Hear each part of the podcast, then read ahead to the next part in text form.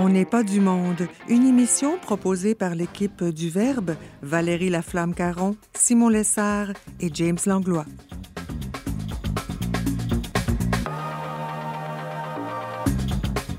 Aujourd'hui à l'émission, notre journaliste Sarah-Christine Bourriane nous plonge dans l'univers de la santé mentale et la directrice de l'aide à l'Église en détresse au Canada, Marie-Claude Lalonde, nous informe sur la situation des plus vulnérables dans le monde. Bref, on n'est pas du monde.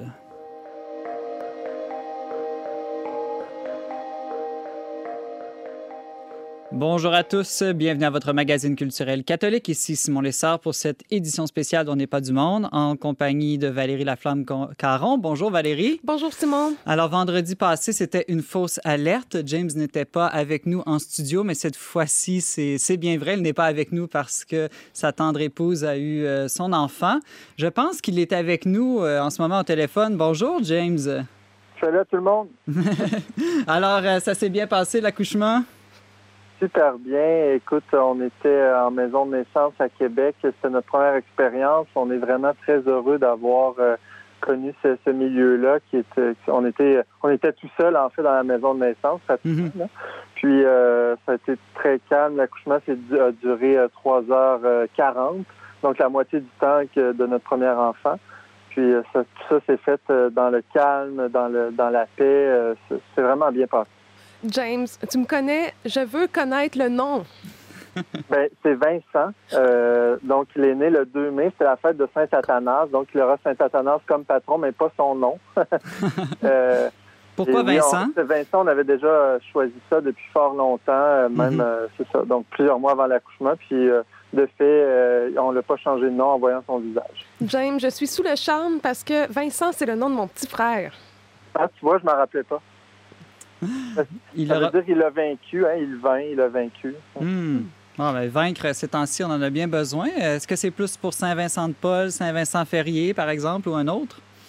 Ben, à vrai dire, pas, pas tant un saint, mais plus Vincent Van Gogh. C'est bizarre à dire, mais c'est un film qu'on a écouté euh, durant euh, la, grossesse, puis euh, un film là, qui s'appelle je ne me rappelle pas enfin un des derniers films sur Vincent Van Gogh mhm. qui a été fait. Puis ça nous a beaucoup touché de voir l'histoire de foi aussi. On ne connaît pas beaucoup sa ah foi, Vincent Van Gogh. Bon, c'est peut-être un saint aujourd'hui au ciel, on ne sait pas. Hmm. Mais bref, euh, oui, c'est sûr qu'aussi il porte le nom de tous ces saints. Il y a beaucoup de saints Vincent. Euh, ça, ça, nous, euh, ça nous réconforte aussi de savoir qu'il y a tous ces saints patrons. Mais là, votre petit Vincent a bien ses deux oreilles. Ah oui, ça, il n'y a pas de doute. Bon, ben James, euh, un grand merci. On te souhaite à toi, à ton épouse, euh, de bien profiter de, ces moments magiques, là, quand on accueille un enfant, un très bon congé paternité. Et puis, on se, on se reparlera peut-être euh, au cours du mois de mai ou en tout cas certainement l'année prochaine.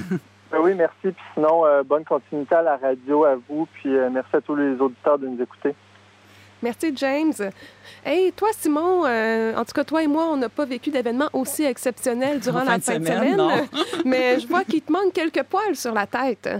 Euh, oui, ben disons que j'ai passé au clipper, comme on dit. C'est peut-être l'avantage de vivre en groupe et aussi d'être un gars. C'est un peu plus simple, euh, les coupes de cheveux. Tout à fait. Moi, je vais être due aussi. Mais toi, je vois que tu as la face plutôt rouge. Est-ce que ça me dit quelque chose de ton week-end? oui, j'ai pris beaucoup de couleurs et comme une débutante, je suis sortie sans crème solaire samedi. Euh, j'ai fait beaucoup de vélo. On a roulé plusieurs kilomètres et on s'est rendu à la baie de Beauport hmm. où il y a une petite plage et on n'était pas les seuls cyclistes à avoir traversé la petite chaîne inscrite euh, interdit de passer. On était plusieurs, mais on a gardé nos distances, tout le monde. Puis honnêtement, ça m'a tellement revigoré. Là. Je me rends mhm. compte que ça faisait des semaines que j'avais pas vu l'horizon. Et puis, je, je, pourrais pas attendre là, encore deux mois avant de, de me gâter comme ça, c'est certain. En tout cas, moi, le premier coup de soleil de l'année, on dirait que c'est le seul que j'aime avoir.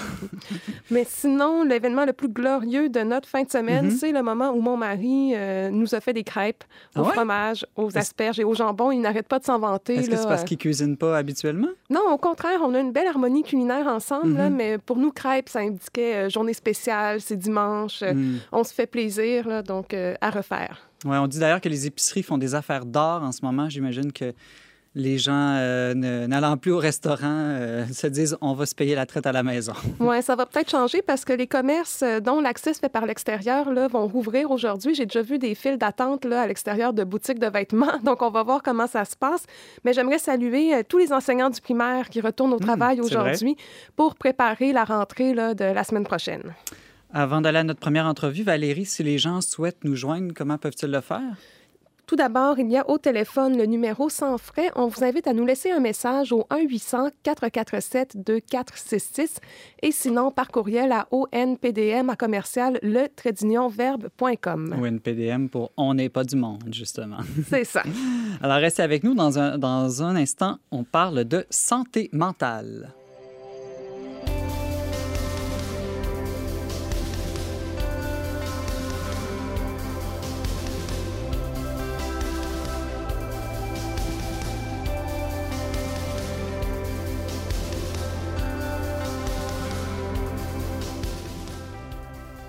Ce lundi s'ouvre la Semaine nationale de la santé mentale. Cette année, le thème est providentiellement le lien social en tant que facteur de protection important de la santé mentale. Sujet qui ne cesse de gagner en actualité alors que le confinement nous prive de ces précieux liens sociaux, justement, et cause ou accentue des troubles psychologiques chez de nombreuses personnes, anxiété, dépression, alcoolisme et même choc post-traumatique. Notre journaliste au Verbe, Sarah-Christine Bourriane, s'est plus d'une fois penchée sur la question ces dernières années, où elle a fait des enquêtes pour mieux comprendre les enjeux et nouvelles approches en santé mentale. Sans être elle-même une spécialiste de la question, elle est avec nous aujourd'hui pour nous partager ses expériences, découvertes et réflexions sur le sujet. Bonjour, Sarah-Christine. Bonjour Simon, bonjour Valérie. Bonjour Sarah. D'être avec vous aujourd'hui. Alors, euh, est-ce que le, confinement affecte ta santé mentale en ce moment, Sarah-Christine? Ah, ça va, je tiens le coup. Là. J'ai un petit bébé de six mois qui m'aide à, passer le cap, mais je dirais que j'ai quand même hâte de voir des vraies personnes. Mais c'est vrai que le vélo et les marches en plein air, euh, comme tu disais Valérie, ça fait du bien de faire du vélo, j'ai hâte. Donc ça, ça aide. Mais oui, je dirais que c'est pas les le moment idéal quand on voit, quand on est plus isolé. Mais en même temps, ça nous fait voir qu'on est moins dans une dynamique de performance. Puis ça, je trouve que ça fait du bien. Ouais. On dirait qu'il y a des bébés partout dans l'équipe du Verbe euh, cette année. Euh, j'imagine que. Oui, ouais. ouais, ouais, On va peut-être en avoir un autre dans, dans 8-9 mois. Là. Vaincre la mort par la vie. oui, vraiment. Euh, Sarah, avant de parler plus là, en profondeur du sujet de la santé mentale, j'aimerais savoir, toi, est-ce qu'il y a une raison spéciale comme journaliste pourquoi tu t'es plus intéressée à ce sujet-là? Oui, c'est pas juste parce que Antoine m'a commandé un texte. c'est vraiment que j'avais des, des, questionnements face à ce sujet. Non seulement parce qu'on est entouré souvent de personnes qui ont des, des problèmes, il y en a de plus en plus dans notre société, puis des fois on sait pas trop quel mot avoir, quelle attitude. Donc j'avais des questionnements sur ben c'est ça l'accompagnement, mais aussi personnellement, je dirais que j'ai passé ma vingtaine euh, à enchaîner les crises existentielles, à me demander euh, ben, qu'est-ce que je fais de ma vie, mm. je suis qui? Puis je dirais que sur euh, le marché du bien-être, il y a beaucoup d'offres, mais euh, heureusement il y a eu il y a eu l'Église. C'est pas beaucoup à faire dans la société, mais le mm. fait de devenir croyante, ça m'a aidé à donner une orientation globale, un sens, à avoir cette, certaines guérisons, mais ça n'a pas tout fait. Je suis restée avec des, des fragilités psychologiques. Puis à un moment donné, on se pose des questions quand on souffre, on cherche des solutions. Puis je me disais, ben coudon, est-ce que j'ai un débalancement neurochimique de sérotonine dans le cerveau Est-ce que j'ai besoin de médicaments? Euh, Donc moi, je me pose la question sur c'est quoi l'apport euh, de la psychologie, de la médecine, du spirituel. Des fois, il y a une confusion à ce niveau-là. Puis la médecine mhm. prend beaucoup de place dans notre société, donc on a tendance à décrire notre souffrance en des termes plus médicaux. Et euh, c'est toutes ces, questions-là que je me posais. Oui, ouais, mais Sarah, je me, je me, demandais justement, est-ce qu'on n'est pas en train, comme dans notre société, d'attendre trop des spécialistes en santé mentale, d'espérer d'eux qui nous donnent des sortes de recettes magiques ou pilules miracles pour devenir comme heureux sans effort? Oui, je pense. Euh, moi, j'avais, c'est ça, des, préjugés aussi envers les médecins. J'ai interviewé un médecin euh, de Montréal, Philippe Carazivan. Euh, puis lui, il disait son expérience euh, sur le terrain, c'est qu'il y a beaucoup de personnes qui arrivent avec plein d'attentes. Tu moi, je me disais que, ben, dans le fond, les médecins, ils veulent juste nous prescrire des pilules facilement. Ça a été mon mhm. expérience aussi.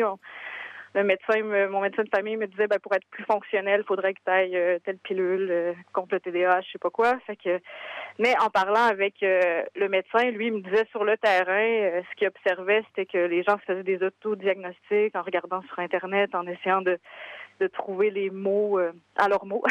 Donc, il essayait de se faire des autodiagnostics. Puis finalement, lui, il était face au constat euh, du, fait qu'il trouvait ça difficile de pas médicaliser la souffrance de la personne parce que, mettons, t'as quelqu'un qui arrive puis qui te dit, ben là, j'ai un nouveau patron, ça va mal au travail, j'ai un bébé qui fait pas ses nuits, j'ai rempli la grille et je suis euh, atteint du TDAH, je veux un médicament. Donc, euh, c'est hmm. sûr qu'on attend beaucoup, je pense, des experts de la santé. Est-ce qu'il n'y a pas un danger, ben, justement... la philosophie ou la théologie ne sont plus nos langages de référence pour parler de la souffrance, mais qu'on mhm. en parle dans des termes beaucoup plus médicaux, puis il y a beaucoup d'attentes à ce niveau-là. Mais justement, Sarah, tous ces termes médicaux, euh, est-ce qu'il n'y a pas un danger? Tu parlais du danger de l'autodiagnostic, là, euh, surtout avec l'apparition d'Internet aujourd'hui. Est-ce qu'on est, n'y a pas un risque d'enfermer les autres ou soi-même sous des étiquettes, alors qu'en réalité, chaque personne, chaque histoire est unique, de dire euh, lui, c'est un dépressif, comme si ça le résumait ou ça le définissait, ou moi, je suis un anxieux, et puis après ça, de plus être capable de se voir d'une autre manière? Oui, je pense qu'il y, a ce danger-là. la euh, la psychologue pardon, que j'ai interviewée, Marie Leclerc, euh, bon, euh, ben, parlait de, des étiquettes comme étant des biais d'entrée. Donc, on entre dans un système en, mhm. en, posant une étiquette. Puis, c'est pas mauvais en soi. ça a comme une fonction de communication. Ça nous permet d'avoir accès à des programmes, des traitements, de la médication mais il faudrait pas s'arrêter là. Euh, comme tu disais, ben c'est ça, une étiquette, il y a mille histoires derrière, il y a mille personnalités. Puis c'est pas ce qui donne du sens à ce qu'on vit. Donc c'est pas parce que je me dis euh, anxieux, je vais me dire ah ça y est, j'ai trouvé, euh, je suis anxieux. C'est ce qui donne le sens à tout ce que je vis. Donc c'est sûr que c'est pas en, donnant une étiquette qu'on va mettre des mots sur ce qu'on sur ce qu'on vit. Hmm. Euh, Sarah, tout à l'heure, tu disais que dans ton propre cheminement, être allé à l'église avait été aussi un élément qui t'avait aidé. C'est quelque chose dont on parle euh, moins souvent aujourd'hui. Là, tu invoquais l'importance de trouver du sens. Mm-hmm. Euh, est-ce que dans, les, personnes que tu as rencontrées là, dans tes diverses enquêtes journalistiques, cette importance du sens, de trouver du sens ou même la possibilité d'aller vers le spirituel est reconnue par certains spécialistes? Oui, tout à fait. Euh, dans mes entrevues, on m'a parlé que, dans le fond, euh, les limites euh, de psychothérapie ou de médecine avaient, c'est ça, avaient leurs limites. Les, spécialistes eux-mêmes reconnaissaient qu'un cheminement spirituel pouvait aider, qu'il fallait pas considérer que comme fin en soi le, traitement comme tel, c'était l'importance du cheminement. puis il y avait une citation que je trouvais belle que, que je voulais vous dire. Oui, oui. Euh, le risque n'est évidemment pas de mourir. À la mort, individu et communauté, nous sommes tous promis. Le risque, c'est de n'avoir pas vécu, de s'être manqué, de mourir sans la moindre idée de ce que nous avons fait et de ce que nous en avons fait, de mourir sans s'être raconté. Donc, euh, hmm. la Marie Leclerc, dans, sa, dans ses thérapies, euh, me disait que c'était le but d'une thérapie, d'essayer de, de trouver des narratifs. On est des êtres théorisants, on est des êtres qui avons besoin de trouver du sens. Et c'est évidemment pas une pilule qui va faire qu'on va trouver ce sens-là. Puis les approches spirituelles, ben, j'étais heureuse de constater que qui étaient reconnues, ben, peut-être pas toutes les approches spirituelles, mais au moins le chemin spirituel fait qu'on essaie de, trouver un narratif puis un sens à notre vie. Donc c'est sûr que ça aide et c'est complémentaire. Sarah Christine, euh, tu nous parles de l'appréciation de la spiritualité du point de vue médical.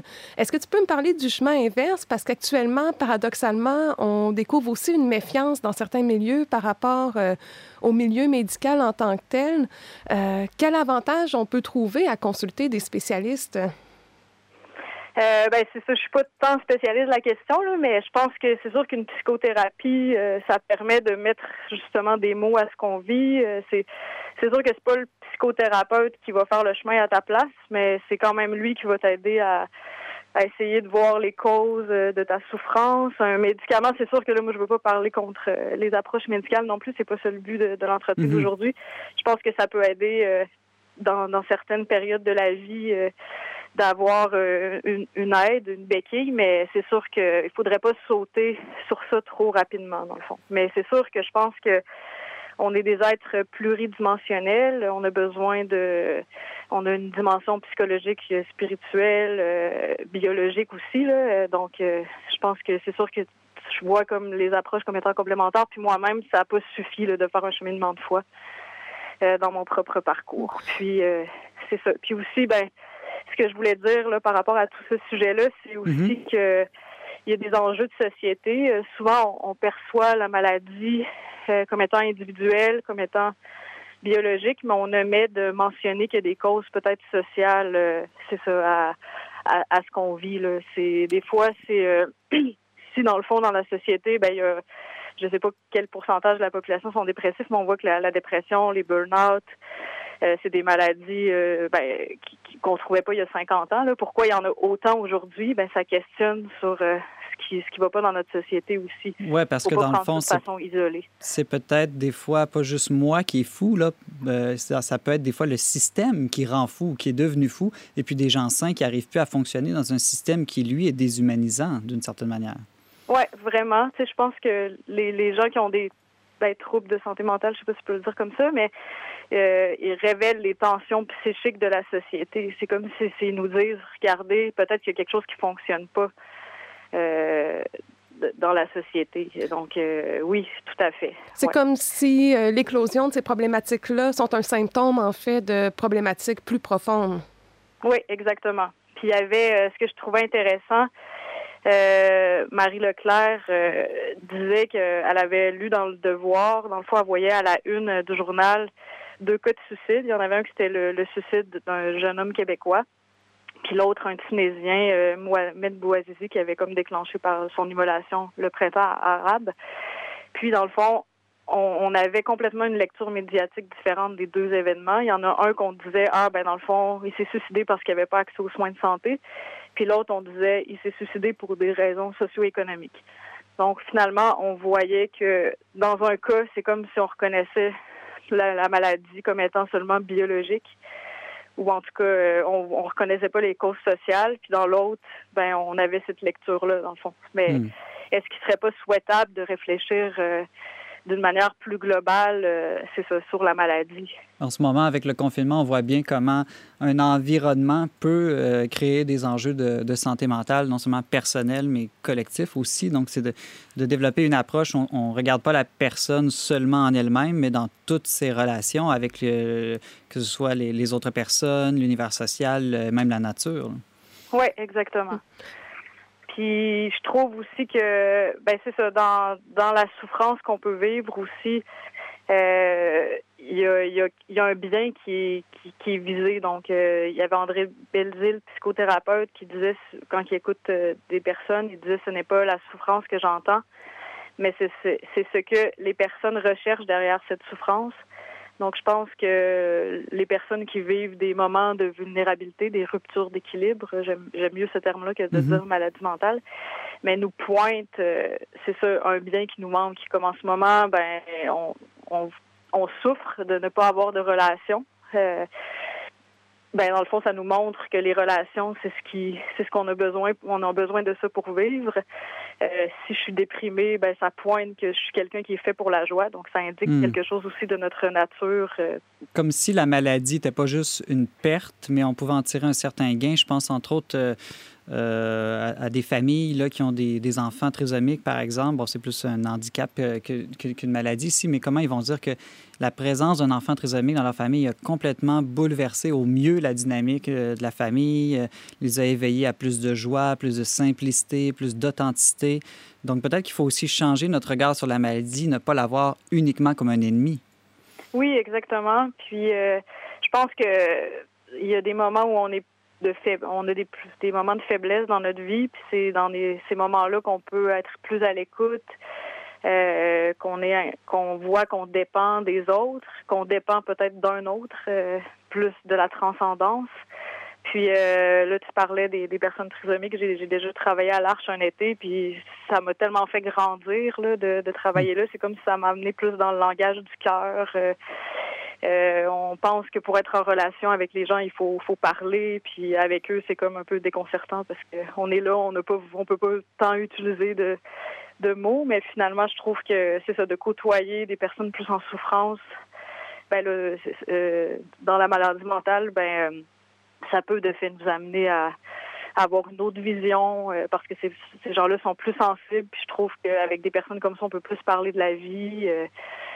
Puis euh, c'est ça. je pense que ça permet de, d'avoir ce regard-là, ça permet peut-être de moins les stigmatiser aussi, puis de savoir que ça durera peut-être pas toute une vie. C'est ce que la psychothérapeute me disait. Le danger de l'étiquette, c'est, de le porter toute sa vie, dans le hmm. fond. Mais, Comme si ça faisait partie de son, sa définition, son essence. Ça peut évoluer au fil du temps. Puis, euh, ou sinon, oui, les gens peuvent apprendre à vivre avec. Euh, c'est ça, oui. Sarah, juste avant de se laisser, il nous reste quelques secondes. Est-ce que les différents euh, articles, enquêtes journalistiques que tu as fait sur le sujet ont finalement amené un changement dans ton propre regard sur la maladie mentale, euh, soit sur toi-même ou sur les autres qui t'entourent? Oui, ben je pense que je vois que la recherche de sens. ben, j'étais heureuse de voir, c'est ça, que, que du point de vue d'un psychothérapeute ou du médecin, de voir que les l'approche spirituelle puis la recherche de sens, euh, c'était au cœur, euh, dans le fond, de, de, la vision de certains experts.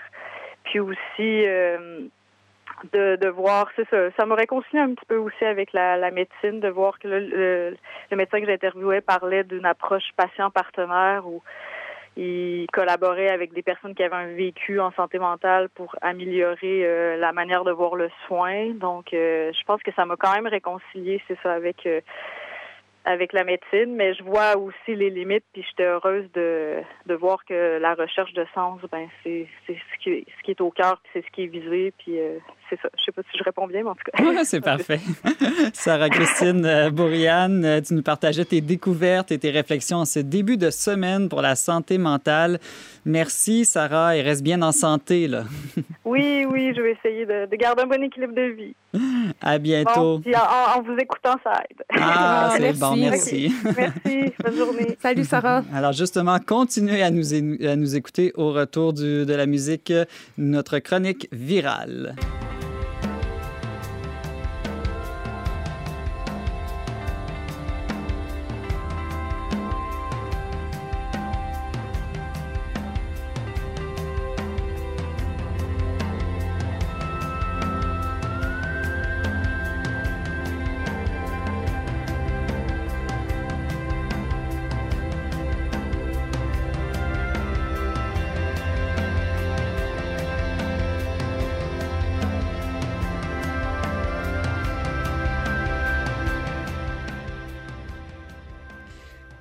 De retour en N'est pas du monde avec euh, Simon Lessard euh, au micro. Euh, Valérie, une chose qu'on a beaucoup entendu parler là, dans les derniers jours dans les médias, je pense entre autres à Sœur Angèle qui a fait une petite sortie, elle qui, qui s'exprime toujours normalement avec beaucoup de joie. Là, elle avait un air un peu plus grave où elle disait, là, les sœurs partout au Québec sont âgées, vivent quand même plusieurs, une situation de crise et on n'en parle peut-être pas assez. Il y a peut-être une certaine indifférence par rapport à ce que vivent les religieuses au Québec en ce moment.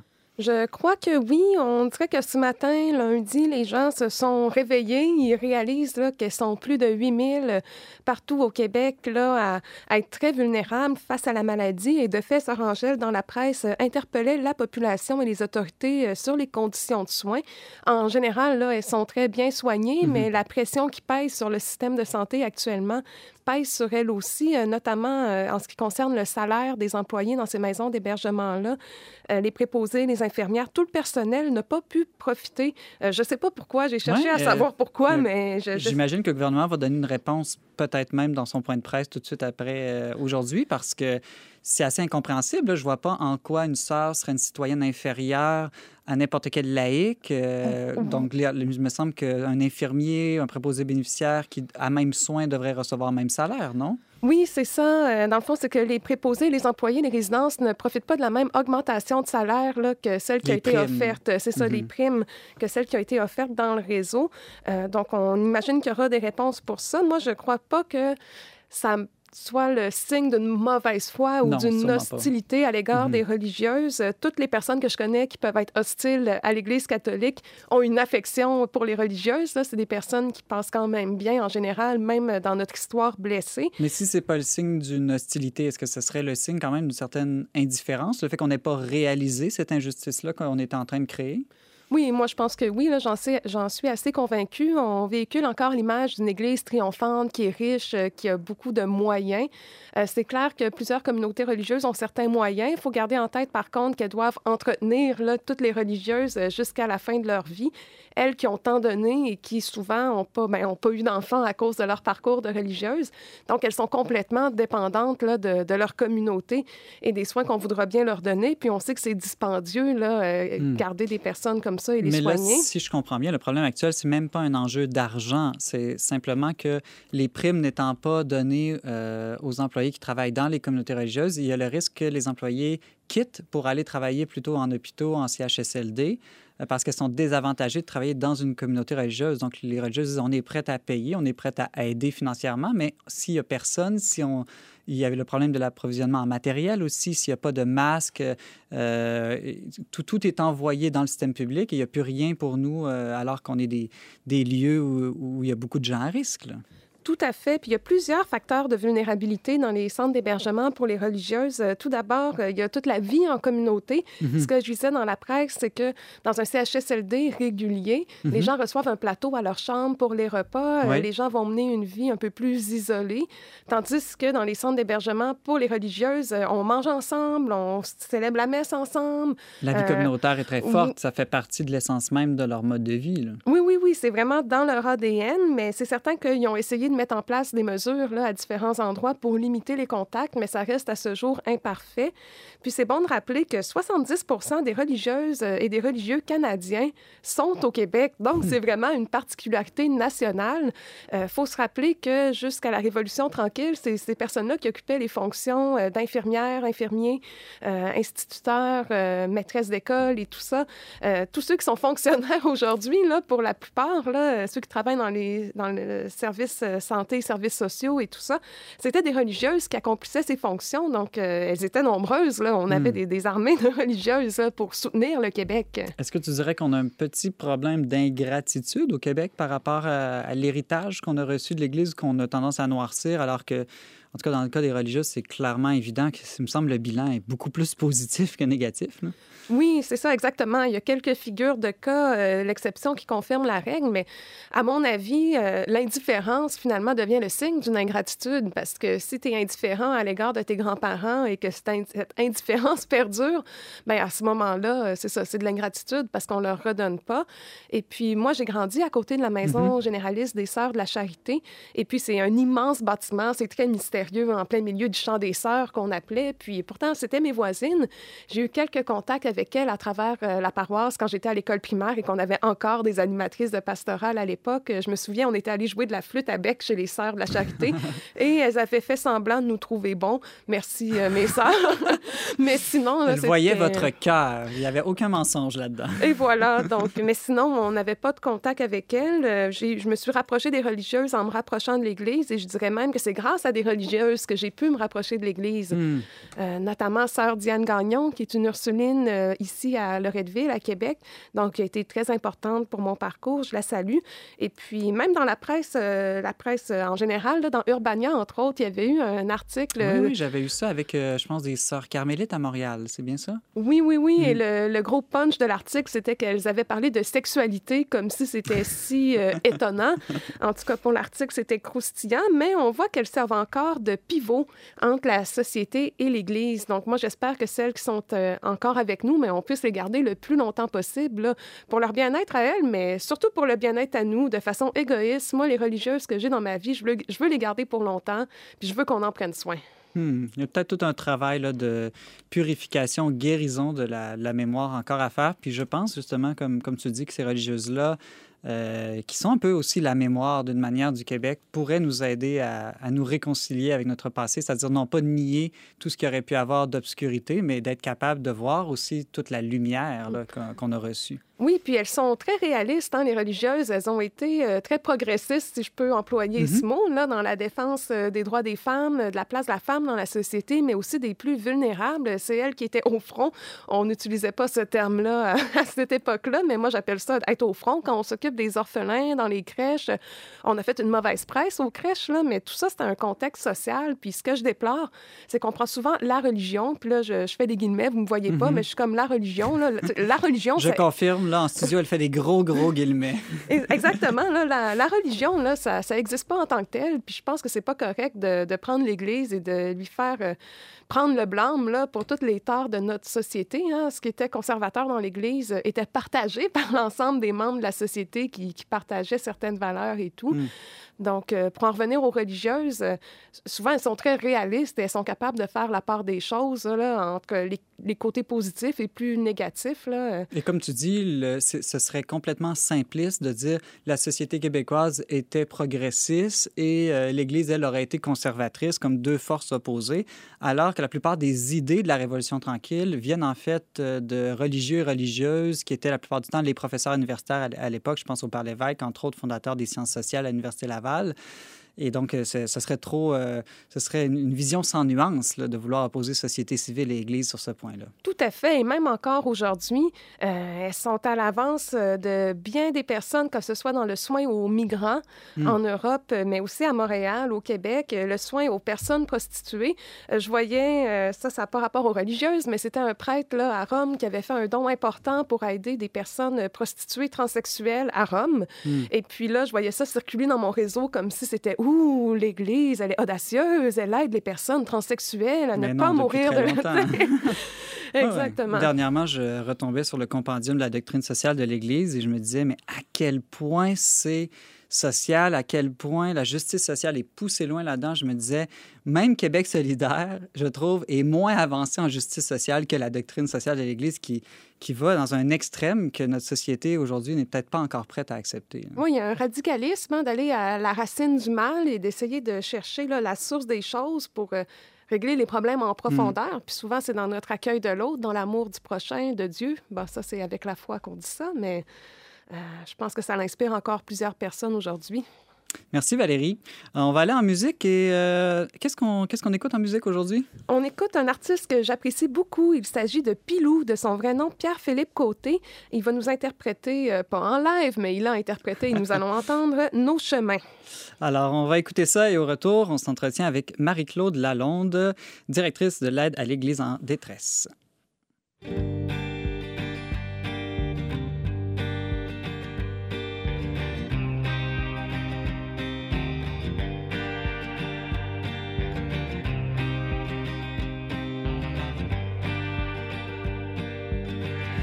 L'histoire commence sur un nuage. Petite goutte tombée du ciel. Jour gris écrit la première page. De là-haut, la terre est si belle. Elle troque sa flaque contre un ruisseau. Petit lac deviendra fleuve. S'il mène à Rome, forcément nos chemins se croisent. Sous les ponts, le temps s'écoule et nous mène à la mer.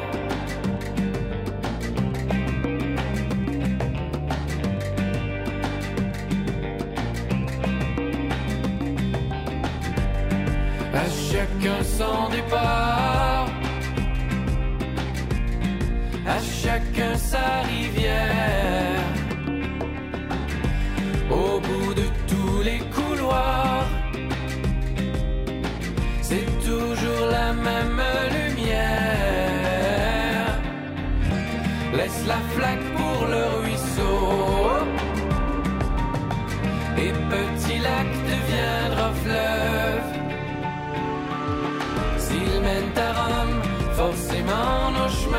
chemins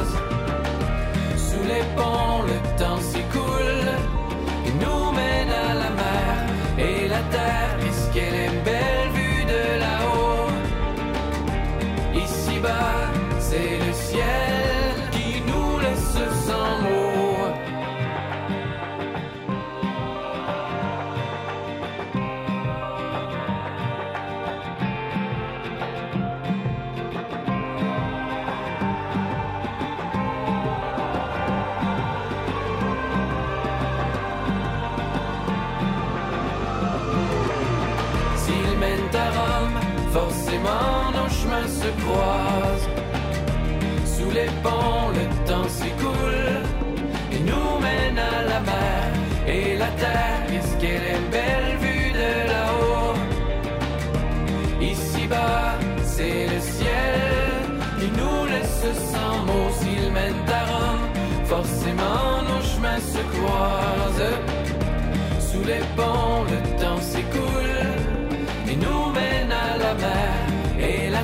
qu'est-ce qu'elle est belle vue de là-haut? Ici-bas, c'est le ciel qui nous laisse sans mots. Vous êtes toujours avec Simon Lessard au micro d'On n'est pas du monde. Alors que la pandémie accapare toute l'attention médiatique, de nombreux conflits et injustices criantes continuent à sévir à travers la planète. Des chrétiens sont persécutés, d'autres sont, dans des situations de pauvreté extrême.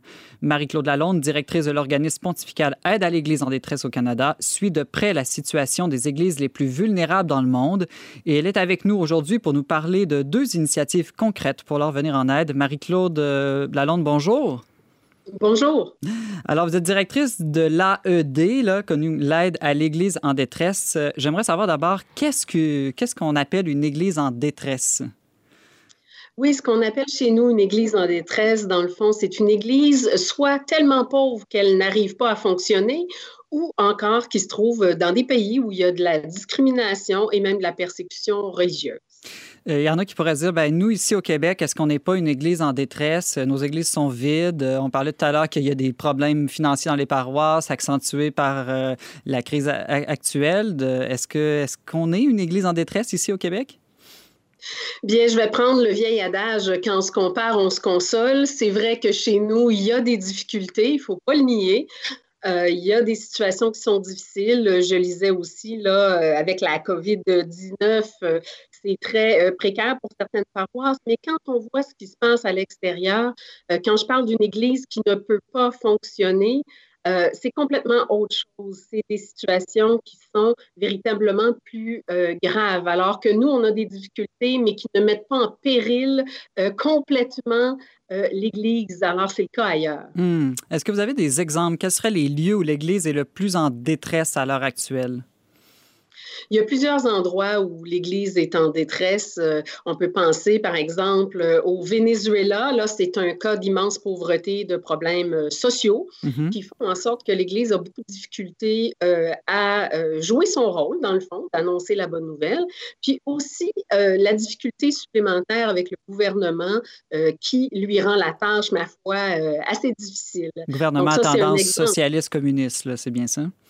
C'est ça. Tous les gouvernements qui sont à tendance totalitaire ou communiste, euh, euh, dans le fond, voient l'Église comme un contre-pouvoir, voient l'Église comme un ennemi pour la simple et bonne raison que l'Église euh, fait son travail, c'est-à-dire qu'elle dénonce les injustices. Donc, on peut penser qu'en Chine, j'imagine qu'il y a des situations difficiles aussi en ce moment.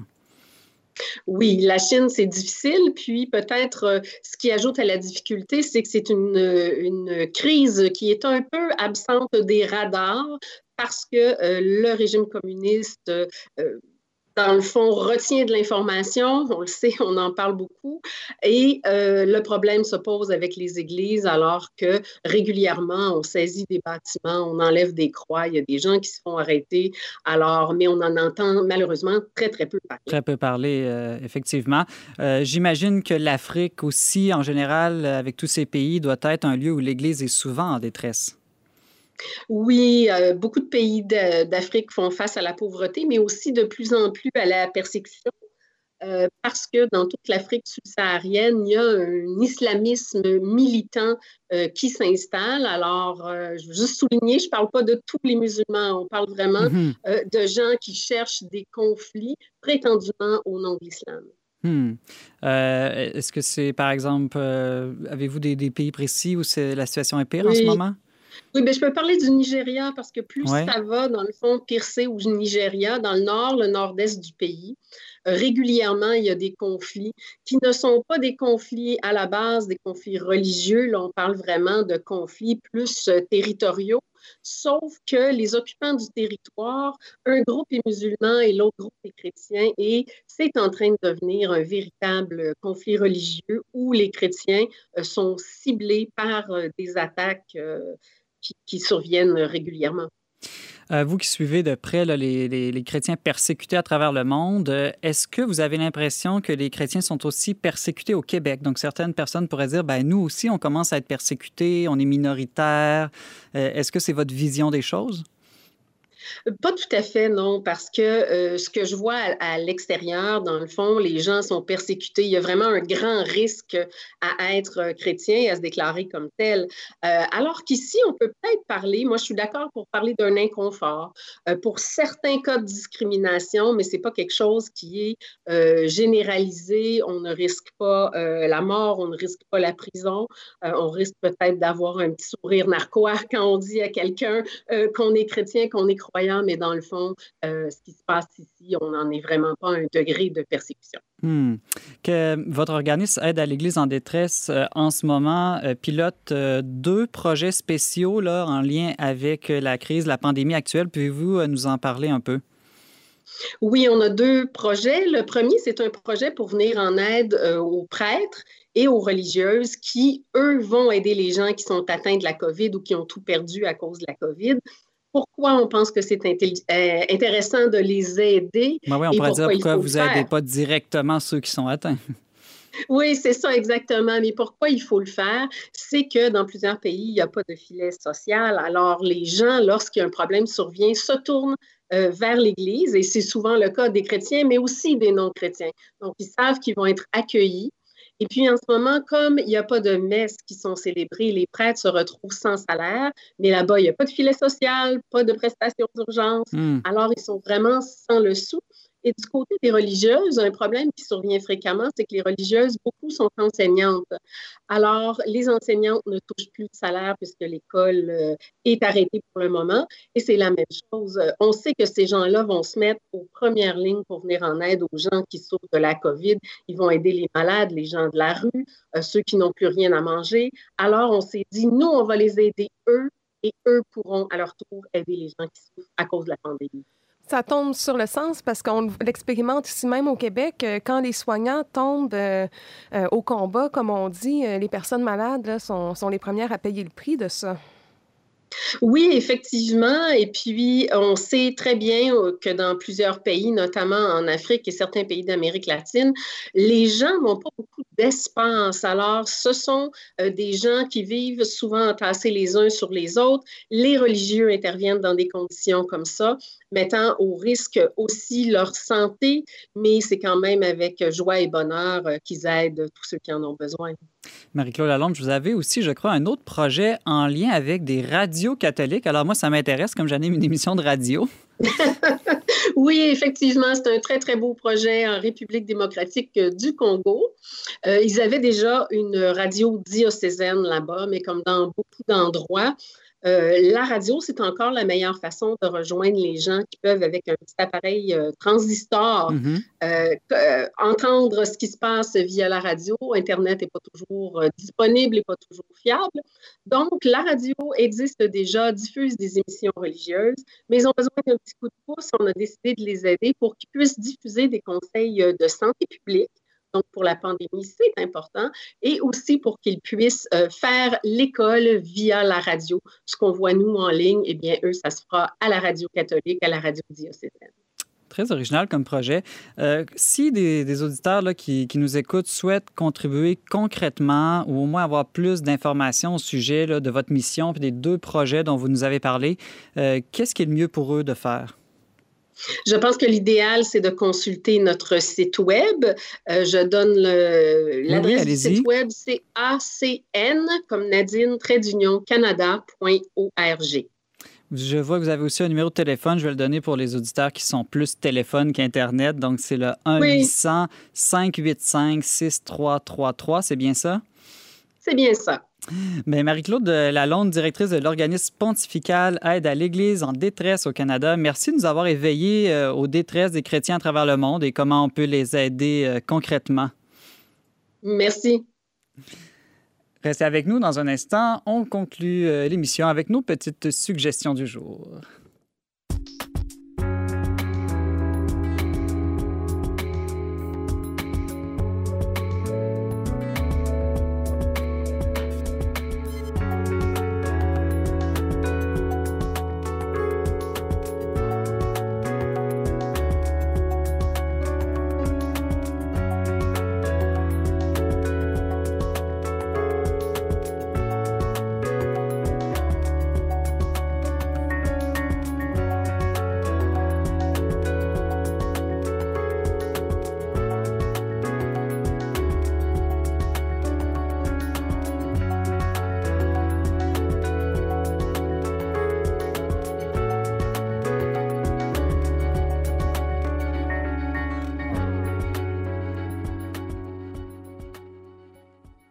De retour n'est pas du monde. Euh, Valérie, quelques suggestions pour nos auditeurs? Euh, sûrement en manque. euh, non, peut-être pas. Ou oui, en manque d'idées, je ne sais pas.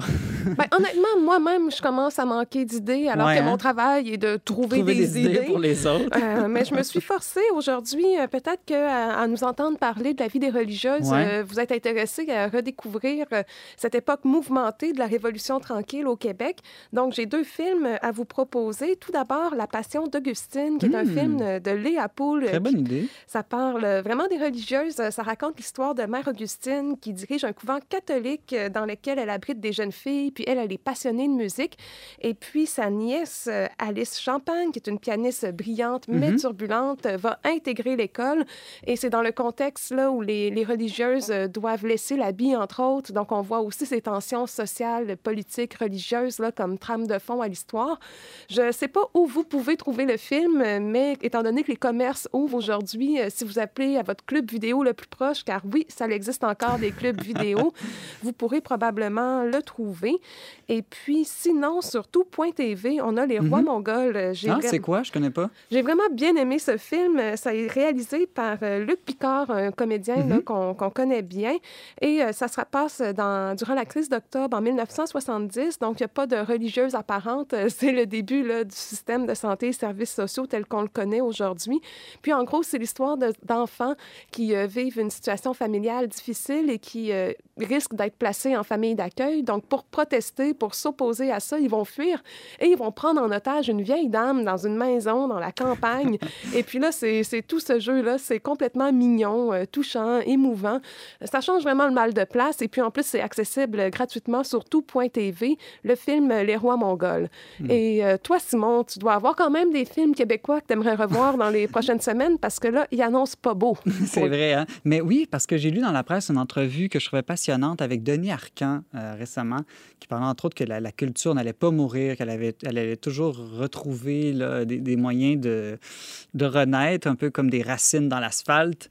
Et, euh, et le, le journaliste disait dans, dans- en entrée de jeu, euh, mentionnait son film L'âge des ténèbres, tu sais, ce film avec Marc Labrèche qui avait été un peu moins populaire que que la- le déclin de l'Empire américain ou les invasions barbares. Mais quand même, c'est spécial, hein, parce que l'âge des ténèbres, ça se passe pendant un temps de, de de crise épidémique de H1N1. Et puis là, les gens portent des masques. Et puis, bon, il va visiter sa grand-mère qui est dans un CHSLD. Puis là, il y a des gros problèmes. Entre autres, un des sujets du film, c'est les problèmes de la lourdeur de la, de la bureaucratie. En tout cas, il me semble, je me dis, ça serait très actuel de réécouter euh, ce film-là. Euh, peut-être un peu noir dans les circonstances, faut Oui. dire. Ben, je l'avais vu, ce film. J'avais oublié ces éléments-là de l'histoire, mais tu me donnes envie de le, de le réécouter parce que, de fait, euh, il y a plusieurs productions, en fait, dans les dernières années qui ont été faites ici et ailleurs, là, qui, on dirait, sont prophétiques, Prophétiques, par, ouais. ouais, par rapport à ce qu'on vit aujourd'hui. là. Euh, le verbe aussi, on est prophétique avec notre dossier Apocalypse euh, que les gens vont recevoir sûrement autour de les abonnés là, cette semaine euh, à, la, à la maison parce que notre imprimeur nous a annoncé qu'il allait réouvrir cette semaine avec évidemment la réouverture annoncée par le gouvernement. Donc pour tous les abonnés du Verbe, préparez-vous à un dossier lumineux et plein d'espérance sur l'Apocalypse. Mais on tient quand même à dire que le numéro était préparé bien avant la Ben, crise. ça, je te dis, on est prophétique nous aussi, au moins un an d'avance sans aucune idée de ce qui allait arriver. Oh, mais pour de vrai, parce que quand on a fait la publicité en ligne, il y a des gens qui ont été scandalisés. Hein. Ils ont laissé entendre qu'on profitait de la misère du pauvre monde pour euh, vendre des magazines à scandale. L'abonnement est toujours gratuit, première des choses. Tout à fait. Et c'était prévu depuis un an qu'on travaille là-dessus. Là. Donc, mm, euh, ben, mm, bravo. C'est une belle, un bel addon. à mon tour d'avoir tes félicitations. Demain à l'émission, Frédéric Franqueur nous prépare une surprise et Ariane Beauferré nous dira comment prier avec ses enfants sans perdre la paix. Alors, merci d'avoir été avec nous aujourd'hui. Vous pouvez en tout temps écouter et partager cette émission en balado-diffusion. Pour tous les détails, visitez le verbe.com baroblique radio. Je remercie mon extraordinaire co-animatrice Valérie Laflamme-Caron. Merci aussi à Mario Blouin pour les choix musicaux et à Jacqueline Sanson à la régie. On se retrouve demain, même heure, même antenne, pour une autre édition spéciale dont n'est pas du monde.